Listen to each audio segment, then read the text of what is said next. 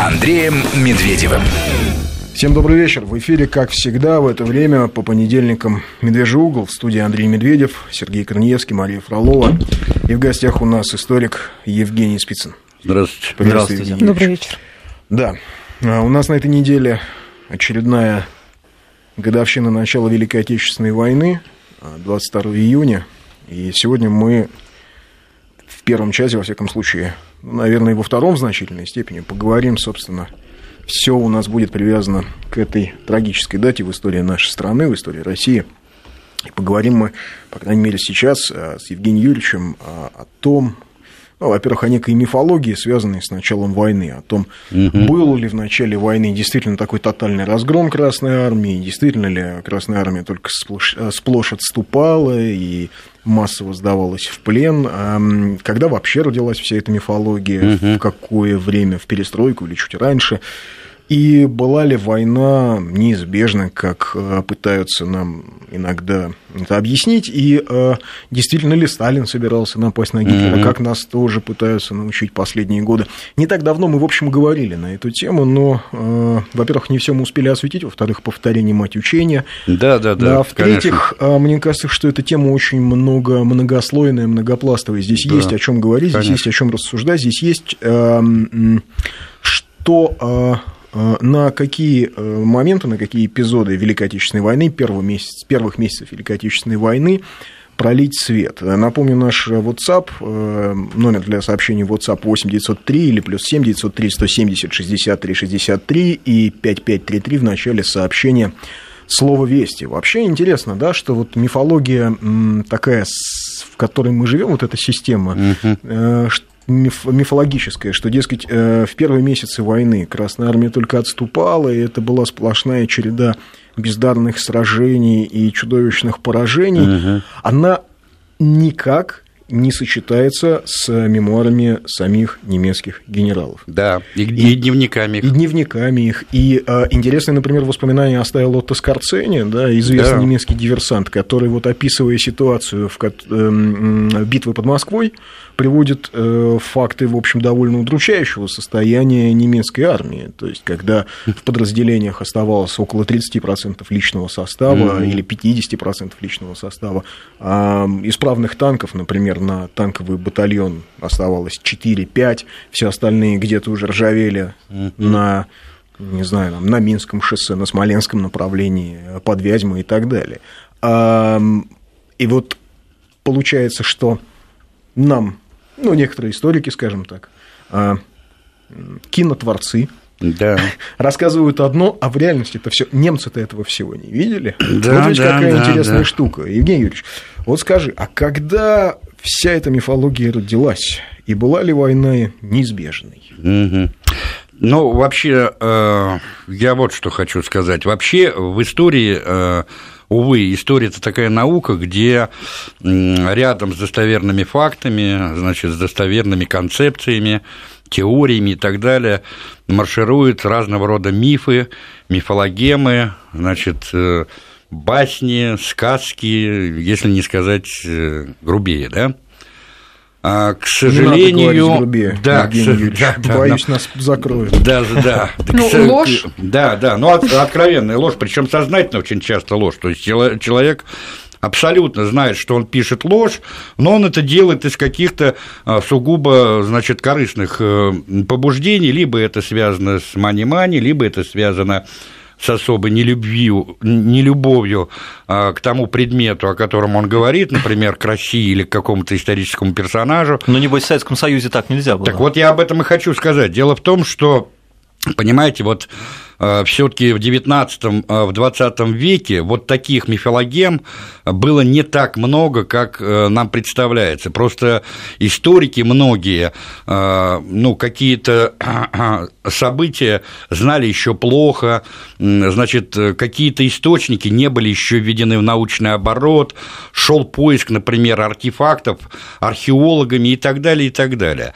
Но вот, к сожалению, конец XX века и особенно начало XXI века, они породили вот такую эпидемию, которую сами англичане назвали history так называемая народная история, когда люди, не имеющие базового или профессионального исторического образования, они сознательно, э, значит, что называется, проникли через все споры вот на э, поле историков и стали действовать следующим образом. Вот есть некий устоявшийся факт, есть некая устоявшаяся концепция и так далее. Мы изначально говорим о том, что она не верно, что она лжива, и переписываем все до наоборот. И при этом э, доказательная база, как правило, вот подобного рода концепции, она ну, настолько ущербно, что профессиональные историки даже ну, не пытаются, ну, брезгливо им спорить вот, и доказывать какую-то правоту. Есть вот такая.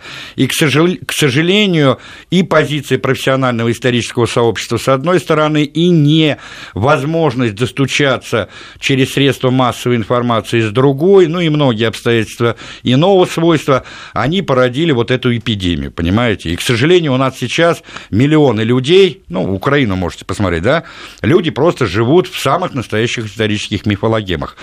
По поводу войны... Велико... Это, это все-таки появилось при Хрущеве? Или Нет, это появилось вот по, по поводу, сейчас я тебе скажу, Андрюш, по поводу войны. Значит, вот Великая Отечественная война является тем э, периодом отечественной истории и мировой истории, где вот подобного рода мифологем ну, просто, что называется, зашкаливает. И фактически ее значит, э, интерпретация вот подобного рода, она началась э, сразу после ее окончания. То есть берем вторую половину 40-х годов и, что называется, пошла писать губерния. Но, конечно, всплеск вот подобного рода мифологем, он пришелся уже на годы Горбачевской перестройки, на годы Ельцинского лихолетия, да и на годы путинского правления. Хотя, если Но ну, мы возьмем... по инерции мне такое Да, хотя, если мы возьмем тот же период Хрущева, тот же период Хрущева, э, пожалуйста, вот самый характерный пример это по поводу вот этой знаменитой книги Александра Некрича 22 июня 1941 года. Она вышла в 1965 году. Именно там впервые э, было заявлено о том, что советская разведка назвала Сталину точную дату нападения фашистской Германии на Советский Союз 22 июня. Сталин проигнорировал этот значит, э, это разведдонесение, и в результате мы поплатились вот катастрофой 1941 года. Э, кстати, тогда же, в 1965 году, эта книга была подвергнута очень серьезной научной критике со стороны научного сообщества. Некрич попал в опалу, в 70-е годы он эмигрировал за рубеж, значит, там быстренько его, значит, Взяли сказать, в оборот? Да, оприходовали наши доблестные ЦРУшники, и он э, э, вот до конца своих дней, а он умер в 93 году, верой и правдой служил вот на этом поле идеологической борьбы сначала против Советского Союза, а потом и против России. Ну, это же, в общем, закон, антисоветчик да. всегда русофоб. Ну и да, да, да, это вот, кстати, да, это вот та истина, которая все больше и больше подтверждается. Теперь то, что касается вот э, непосредственно самой войны. Но прежде чем говорить о 22 июня, давайте немножко, вот знаете, о чем поговорим? О планах воюющих сторон, так, о так называемом плане Барбароса, чтобы понять, о чем идет речь, и о нашем плане. Значит, первое, что касается плана Барбароса. Разрабатываться он начал еще в 1940 году, ну, кто-то говорит даже в конце 1939 года, то есть после завершения польской кампании и подписания договора о дружбе и границах с Советским Союзом, по которому была установлена новая граница вот после, э, значит, гибели польского государства. А, было создано две ну, рабочие... То есть нынешняя западная граница Украины да, и Беларуси. Да, да, ну там не совсем, там, ну да, практически ну, да, там дело в том, что Закарпатье тогда входило в состав Венгрии. Венгрии, да. Да, так называемая Подкарпатская Русь. А, да, так вот было создано две рабочие группы, значит, первую рабочую группу это возглавил а, начальник генерального штаба Вермахта, то есть это сухопутных войск, генерал-полковник Гальдер, а вторую рабочую группу э, возглавил начальник генерального штаба Верховного командования. Это генерал-полковник Йодель. То есть вот эти две рабочие группы. Потом а, наработки этих двух рабочих групп были объединены, окончательная доработка плана была поручена двум генералам.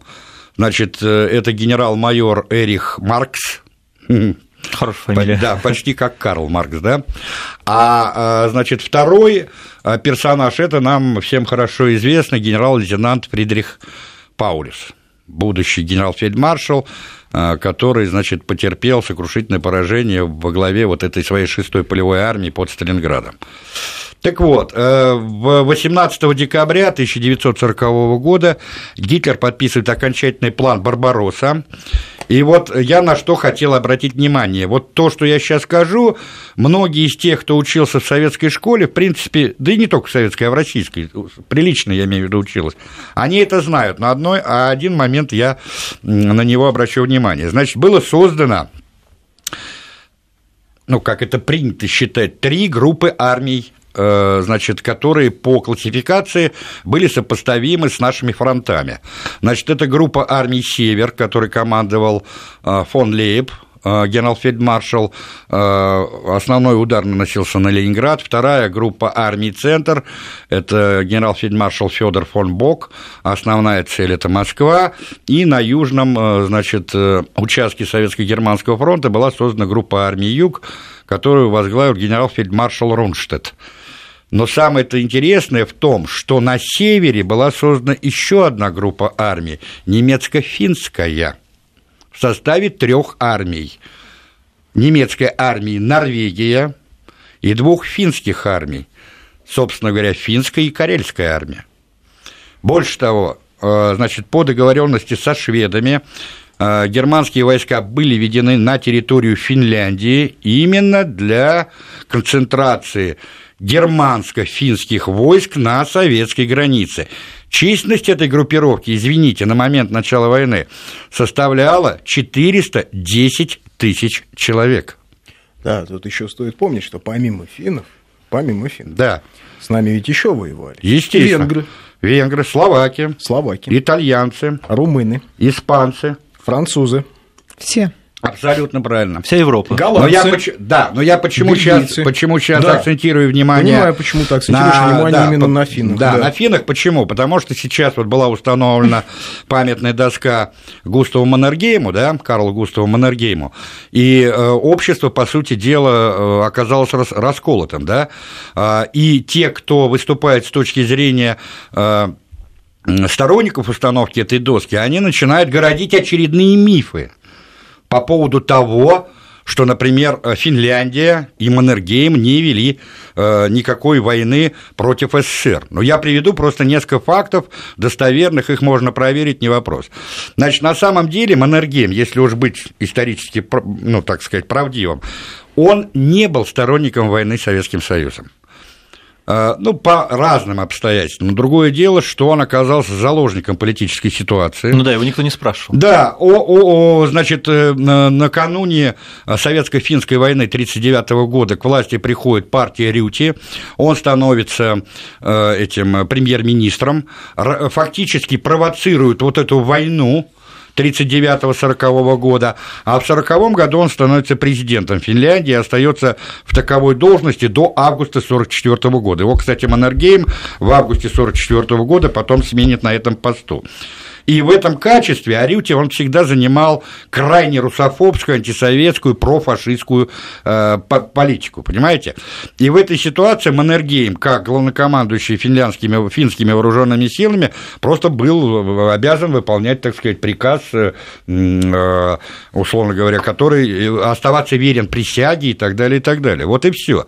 Но надо учитывать то обстоятельство, что, смотрите, ведь когда началась война, Афины вступили в войну 25 июня, то если верить а, историку Марку Солонину, это Сталин их заставил, да, ну, он их спровоцировал. Да, да, читал? Ну, да, да, я читал Солонина, вообще, э, я, у меня всегда и вопрос. Это реплика, да, я, я когда читаю, читаю Солонина и компания, всегда у меня возникает законный вопрос.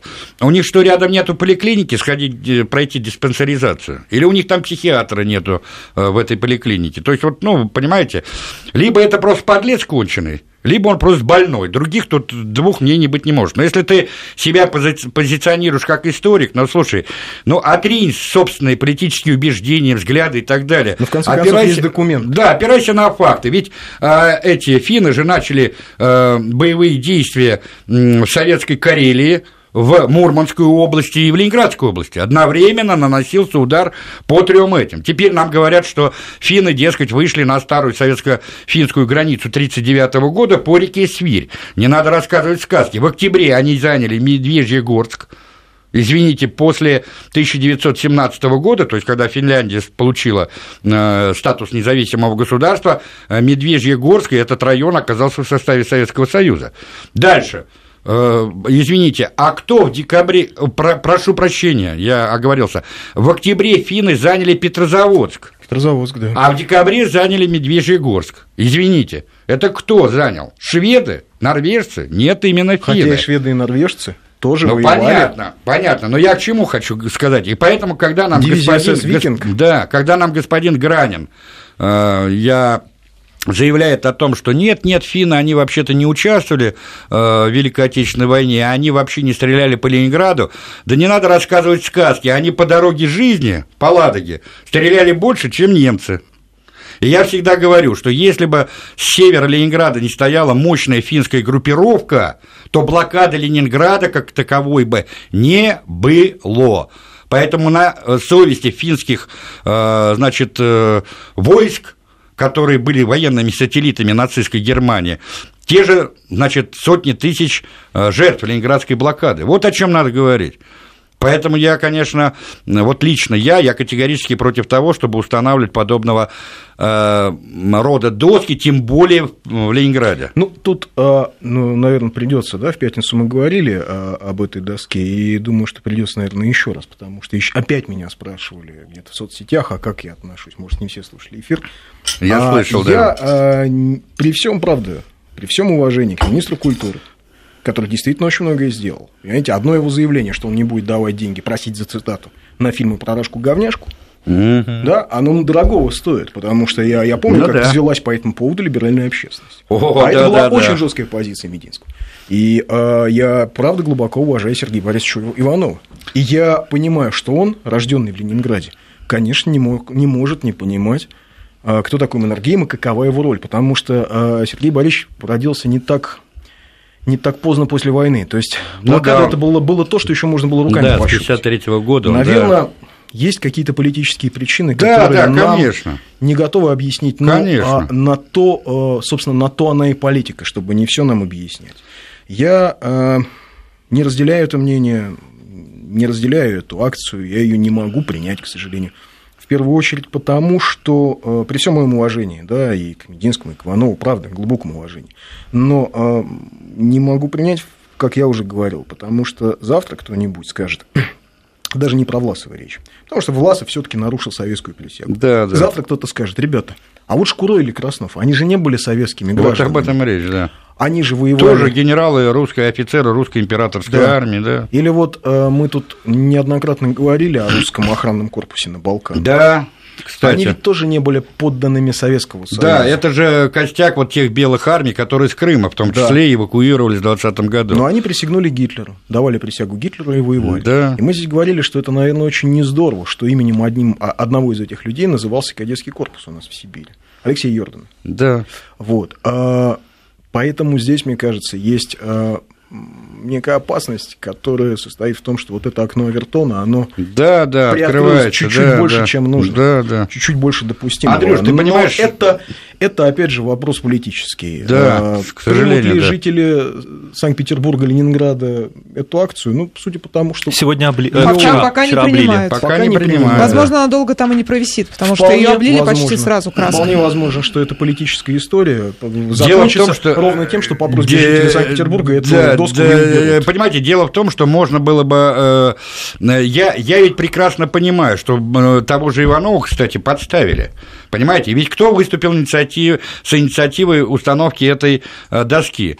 Российское военно-историческое общество. У нас есть два общества. Российское военно-историческое и русское, российское просто историческое общество. Извините, это две конторы, где, простите, но это так, по крайней мере, я смотрю по составу участников, это просто две чиновничьих конторы для распила бюджета, и не более того. Там профессиональных историков, тем более, которые были бы авторитетны в профессиональном сообществе, раз-два и общался. Вот у них 22 сентября, э, ой, прошу прощения, 22 июня как раз будут очередные посиделки. Но они поболтают о чем то выпьют, закусят, галочку поставят и т.д. и т.п.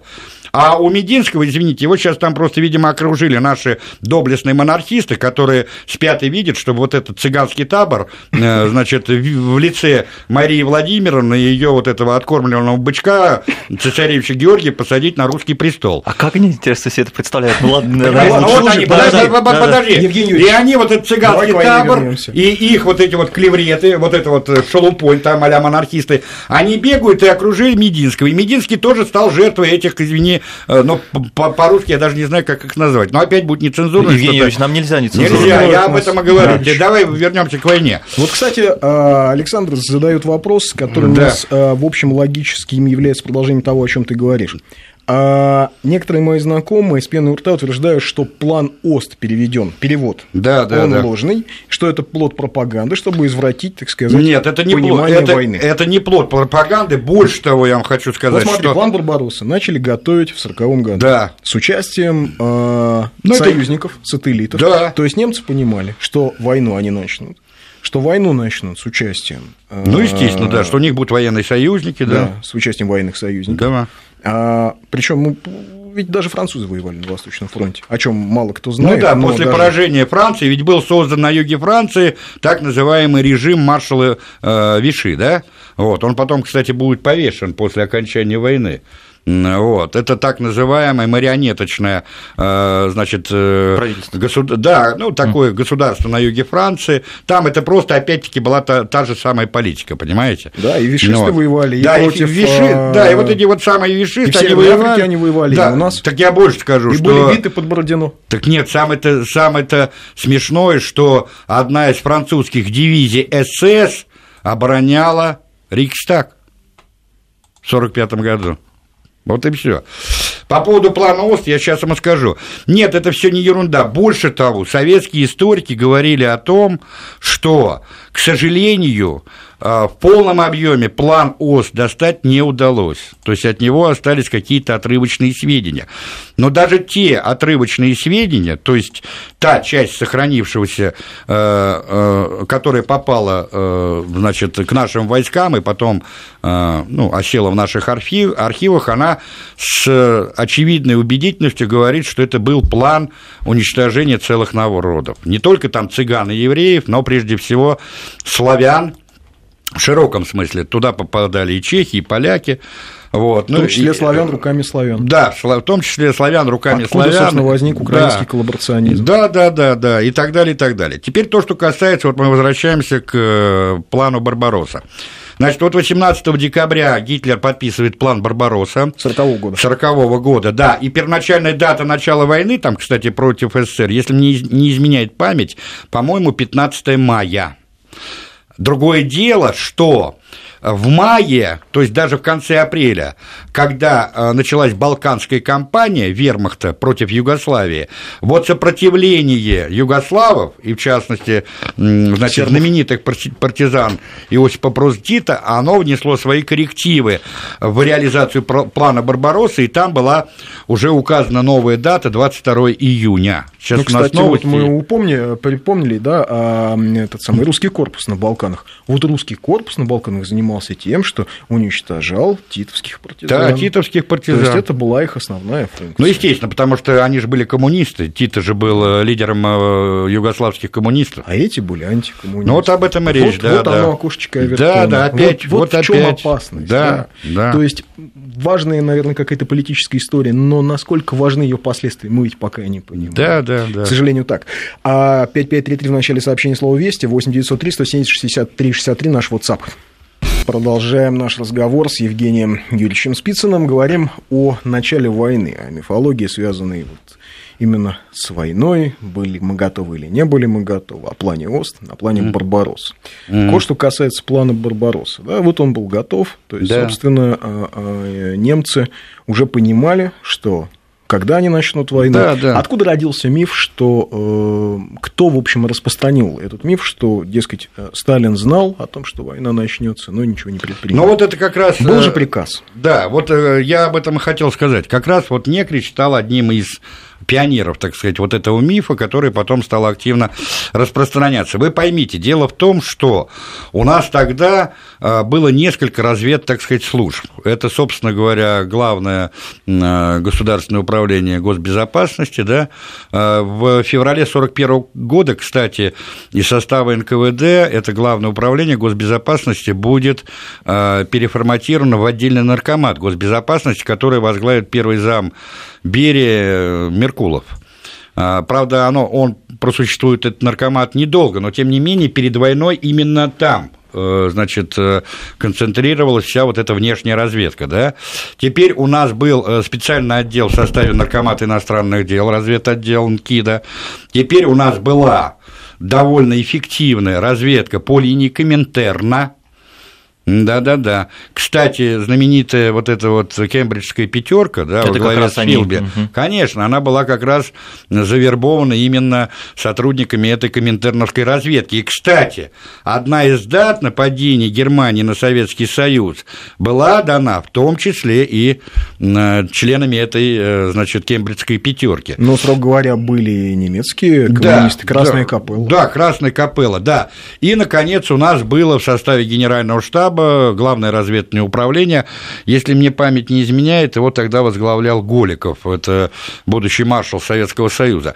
И вот разные разведорганы и разные наши разведчики, нелегалы, они давали совершенно разные даты э, начала войны. Понимаете, здесь Сталин играть вот эту дурацкую угадайку он не мог. Но что он сделал? Вот вы обратите внимание – ведь когда началась Балканская кампания, то концентрация немецких войск на границе с СССР, э, значит, резко э, э, приостановилась. А, это было вызвано тем, что надо было дополнительные резервы стягивать на территорию Югославии. И вот где-то 10-11 числа разведка сообщает в Кремль о том, что усиливается... Какого месяца, какого года? Это июнь 41 года. Что резко усиливается опять концентрация немецких войск на границе. Почему 14 июня по прямому указанию Сталина выходит вот это знаменитое сообщение ТАСС. Ведь это был зондаж германской стороны. У нас-то говорили, что вот, дескать, Сталин находился в каком-то неведении, выпустил вот за неделю до начала войны вот это дурацкое сообщение ТАСС, такое умиротворяющее и так далее, и так далее. А это фактически был открытый призыв германскому командованию и политическому руководству отреагировать на это сообщение ТАСС и подтвердить или, напротив, опровергнуть вот э, эту концентрацию войск. То есть Сталин прекрасно понимал, что концентрация войск, она неизбежно ведет к началу войны. войны. Более того, вот у нас опять-таки умалчивают подобного рода вещи. 13-15 июня за подписью наркома обороны маршала Тимошенко и начальника генерального штаба генерала армии Жукова во все западные военные округа были посланы директивы следующего содержания, что до 1 июля стянуть к западной границе, э, значит, э, все стрелковые и значительную часть механизированных и танковых корпусов. Причем там было расписано о том, что э, этот марш должен осуществляться в походном порядке исключительно ночью и под видом военных маневров. Там же в этой директиве было указано, что на зимних квартирах, ну, старое такое обозначение, то есть на местах постоянной дислокации, оставить только минимальное количество людей, не способных походным маршем преодолеть вот этот вот вот это расстояние от места постоянной дислокации до западной границы, и особо подчеркивал, что офицерскому составу не брать с собой семьи. Yeah. То есть подготовка вот эта реальная шла.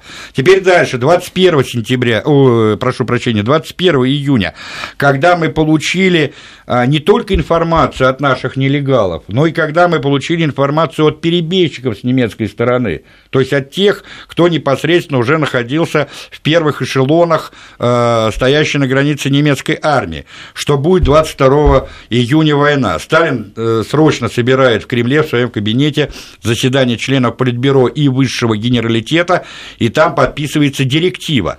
Но понимаете, дело в том, что вот читаешь, когда мемуары Георгия Константиновича Жукова, он об этой директиве пишет, 21 июня, но он почему-то умалчивает о той директиве, которую они давали сами 13-15 июня. Вот в чем дело.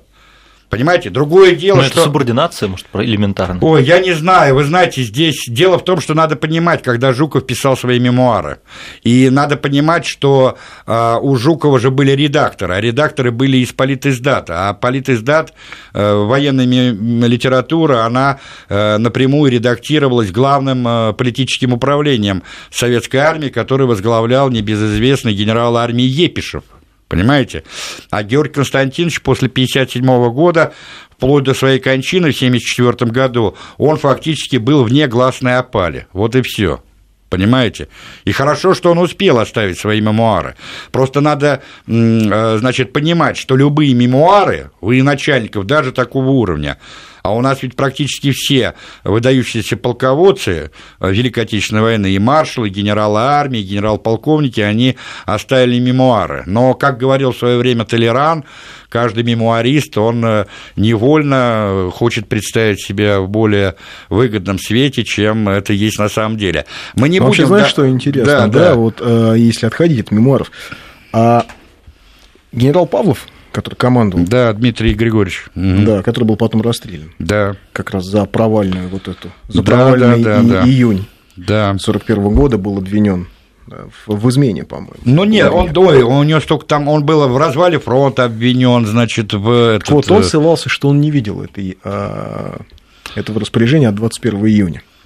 Mm-hmm. А генерал Кузнецов, Генерал-полковник, ты имеешь в виду, который командовал Прибалтийским военным Нет, округом? я имею в виду а, адмирал Кузнецов. А, адмирал Ник- Кузнецов, Николай Герасимович. Да, Николай Герасимович. Угу. А, он, он подготовился. Он подготовился и поднял авиацию флота Боже, да. тут же, сразу. Нет, То подожди. Там... Первые немецкие самолеты Люфтваффе да. были сбиты вот да, так больше тем самым утром 22 да, июня 1941 года. Больше я тебе хочу сказать. Дело в том, что, а, значит, когда Кузнецов отправил шифровку на Черноморский флот, Октябрьский, командующий Черноморским флотом, вице-адмирал адмирал, он уклонился от принятия решения.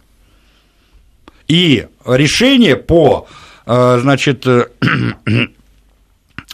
э, отбитию атаки немецкой авиации принимал начальник штаба Черноморского флота контр-адмирал Елисеев. А вы знаете, сколько сбили во время, значит, этого налета немецких самолетов? Сотни. 65 mm. в первый день. 65 немецких это даже не самолетов. первый день, это первые часы. И первые часы. 65 немецких самолетов были сбиты. Ну, явно артиллер... не застали врасплох. Да, так были сбиты артиллерией Черноморского флота. Да, кто у нас авиации. Да, кто у нас об этом знает? И кто у нас об этом говорит? Нет, у нас предпочитают говорить о том, сколько самолетов было, значит, э, разбомблено на аэродромах вот э, в Западном военном округе, понимаете? Хотя и это было. И это, конечно, было, понимаете? Надо же понимать, смотрите, вот когда... То есть все таки роль личности очень сыграла. Естественно такой вот зловещую, так сказать. Ну, понимаешь, дело в том, что субординация, а вот ты сейчас посмотри, например, условно говоря, ведь у нас очень часто многие чиновники, они ведь скованы не только э, должностной субординацией, но даже личной боязнью. Я вот почему не пошел, например, по чиновничьей стезе, хотя в силу своего образования, опыта мог спокойно это делать. А потому что я человек такой свободолюбивый, понимаешь? И мне трудно подстроиться под настроение начальства и так далее, и так далее. Я не люблю вот этот диктат, поэтому я сразу для себя определил, я буду свободным художником, понимаешь? Вот. А если бы я, например, был чуть более такой вот, ну, с гибким там хребтом, я, может быть, сейчас был бы на месте Ливанова. Вот. Ну, кстати, вот интересная штука, откуда взлетали самолеты немецкие, которые бомбили? Слушай, так они с той же территории Финляндии, кстати, взлетали. Почему, кстати... С территории Болгарии? Да. С территории да. Румынии? Почему, кстати, вот нам говорят, а вот финны бедные, они 25 числа вынуждены были объявить в войну Советскому Союзу. Так извините. Ну, значит, объясняют, что кошмарные совки их бомбили. Так на налет немецкой авиации был, ой, про, прошу прощения, советской авиации был осуществлен в ответ на ту бомбардировку, которую осуществили германские люфтфафы именно с финских самолетов. Понимаете? Потом я, я больше, да. слушайте, я больше вам хочу сказать, вот по поводу того же Маннергейма, мы немножко опять отстранимся, ведь Сталин в телеграмме этому Черчиллю, по-моему, в ноябре месяце, задал простой вопрос, почему э, Великобритания не объявляет войну Финляндии, как военному сателлиту Германии. Значит, Черчилль обращается к Маннергейму и просит его объяснить позицию э, к Маннергейму именно – заметьте, не Крюти, который был президентом, президентом а к да. Маннергейму. Почему, значит, финская сторона, ну, условно говоря, и Маннергейм ему сказал, что мы выполняем свой союзнический долг, т, т, т, т, т, и Великобритания тоже объявляет войну Финляндии, что, кстати, не сделали Соединенные Штаты Америки. Мало кто тоже об этом знает. США войну Финляндии не, обви... не объявлял, не объявляли. Тем не менее, Соединенные Штаты были одной из сторон, э, ну, учредителей вот этой антигитлеровской коалиции. Интересно, что а, около 500 американских добровольцев воевали а, во время финской кампании 1939 года на стороне да, а, да, финнов, финнов да. Советского Союза. Прибывали туда да, и да, воевали. Да. Вот, теперь по поводу 22 июня. Значит, смотрите, ну, там разные называют э, Обычно это где-то в 3, между тремя и четырьмя э, часами утра э, начался массированная бомбежка советских городов, в том числе Севастополя, Киева, Минска, Одессы и так далее, и так далее. И в этот же период э, передовые части вермахта переходят границу. Значит, уже э, как только была получена от Шуленбурга, это посол Германии э, в СССР, значит, информация, официальная информация о том, что Германия начала войну, в кабинете Сталина подписывается указ Президиума Верховного Совета СССР, подписывает его Михаил Иванович Калинин, ну, формально... Глав... У нас сейчас новости. А.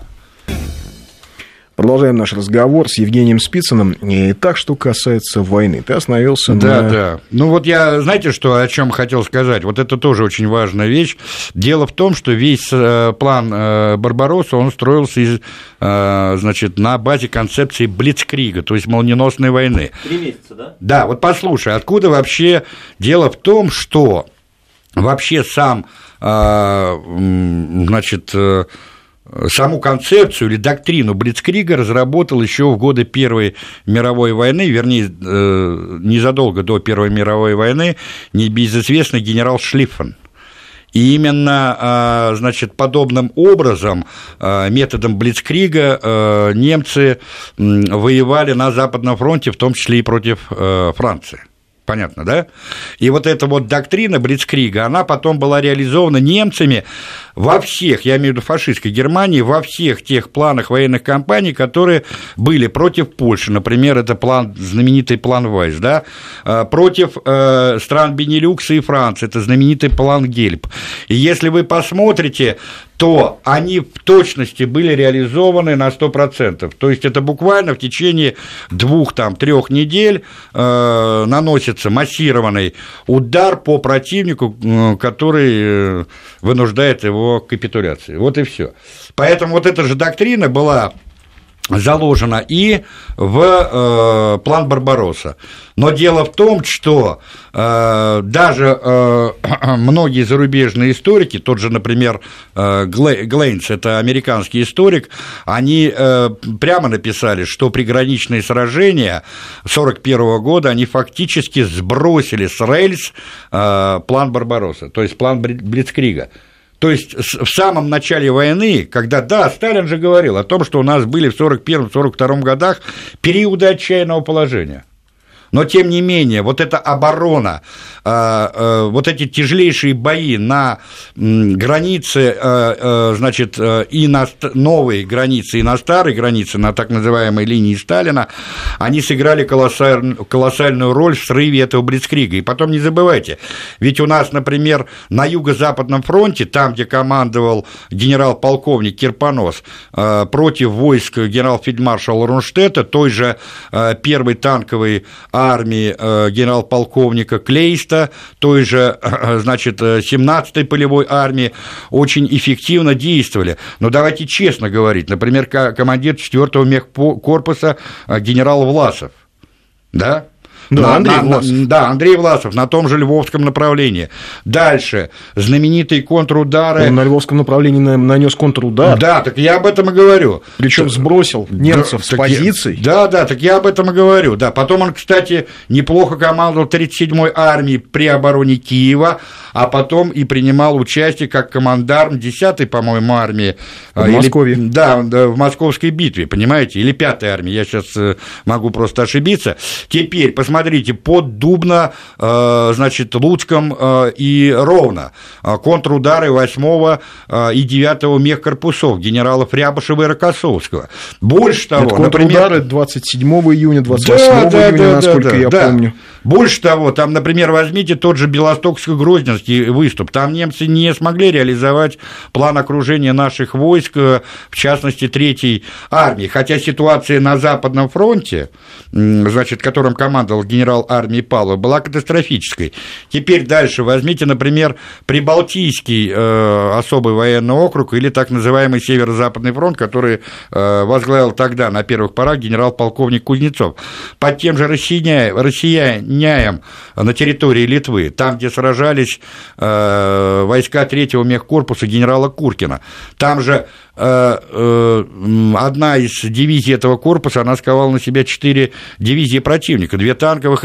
И, вот возьмите, например, труды Алексея Исаева, это современный военный историк, я считаю, что он один из э, самых, э, ну, таких э, авторитетных военных историков на сегодняшний момент. Он, он ведь правильно абсолютно сказал, что мы в этих сражениях теряли железо. Вот эти танки наши, Т-26, Т-28, их немцы из своих подствольных орудий расстреливали, что называется, на раз-два. Но, тем не менее, значит, эти танки не бросались, как у нас представляют дело, понимаете?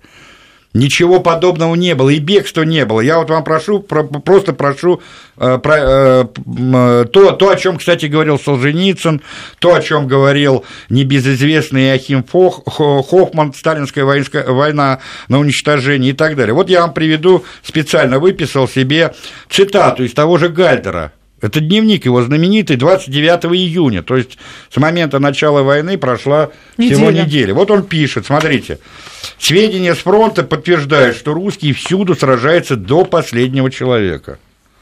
Лишь местами сдаются в плен, в первую очередь там, где в войсках большой процент монгольских народностей. Это, извините, э, из дневника Гальдера. Ну, у Гальдера все были монгольские народности, ну, в том числе и русские. Нет, я к чему вам говорю? Но Гальдер там же в военном да. дневнике пишет э, с удивлением о том, что русские не сдаются э, в дотах, что они себя подрывают да, в дотах. Да, да, да, да. Он там же с удивлением через две недели после начала войны пишет о ужасных потерях в районе Брестской крепости, которые понесли так австрийские дивизии. Слушай, ну я, а... слушай, Андрюш, я тебе хочу сказать, что э, за... Вот понимаешь, не смотрел Гальдер фильмы про войну, снятые в 90-е да. и за в нулевые за годы две, э, за, в нашей стране. За, а так бы... Да, за 10 дней боев на Советско-Германском фронте немцы потеряли около 100 тысяч солдат и офицеров. Это больше. Ну, там чем... раненые убитые. Да, там не только да, убитые. больше, чем за э, два предыдущих, все военные кампании, которые они проводили в Европе. При этом я, слушайте, вот тот же Гальтер, я специально тоже вы, э, выписал. Вот откуда, кстати, ты говоришь, откуда мифология? Да наши вот эти, э, значит, Солонины э, и компания, они черпают откуда э, эту мифологию? Они черпают из дневника того же Гальтера. Вот я вам приведу две цитаты. 3 июля он пишет. В целом уже можно сказать, что задача разгрома главных сил русской армии выполнена. Поэтому не будет преувеличением сказать, что кампания против России выиграна в течение 14 дней. 4 июля он э, цитирует выступление Гитлера на совещании э, значит, э, в штабе Вермахта. Пишет – это приводит он слова Гитлера. «Я все время стараюсь поставить себя в положение противника. Практически он войну проиграл. Хорошо, что мы разгромили танковые и военно-воздушные силы русских. Они не смогут больше их восстановить. И вот я вам привожу просто одну цитату, тоже выписал себе специально. Вот смотрите, на начало войны, э, значит, в 1941 году у нас было произведено 6900 самолетов. У немцев 8200 самолетов, то есть, ну, перевес там... 2000. Да, ну не в 2, там в 1300 самолетов. Но уже в 1942 году немецкая промышленность, на которой работала вся Европа, произвела только 11 400 самолетов, а Советский Союз произвел, это не ленд-лизовские, а произвел 19 720 самолетов. Вот, Евгений Юрьевич, подтверждаешь, трупами завалили? Сейчас да. сказал бы тебе, если бы был Понимаешь? здесь какой-нибудь историк, да, он бы тебе вот, вот вам, трупами завалили. Поэтому это все, конечно, э, сказки про белого бычка. Это сознательная ложь. Люди, которые пишут подобного рода вещи, они знают о том, что они пишут ложь. Их абсолютно не интересуют реальные факты, цифры. Вообще, И извини, перебью, но Гальдер, он интересно, в... он, он уже...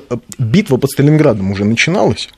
А он все упрямо писал в своих дневниках, что, собственно, войну-то мы выиграли. Да. Что ничего страшного, Но... еще чуть-чуть, и мы этим русским навтыкаем. То есть я просто предполагаю, что видимо, как умный человек, он понимал, что его дневники могут попасть в руки, ну, скажем, гестапо, и ну, лучше а, на ну, всякий случай... Ну, даже за них писал под, уже, Подстраховаться, да? Угу. Да, потому что, на самом деле, его вот эти реляции в дневниках, с одной стороны, никак не коррелируется с теми фактами, которые он там же приводит. Да, Андрей, я, да, я последнее скажу. Послушайте, вот с чем были связаны э, наши неудачные э, неудачи э, первые там полтора-два месяца войны?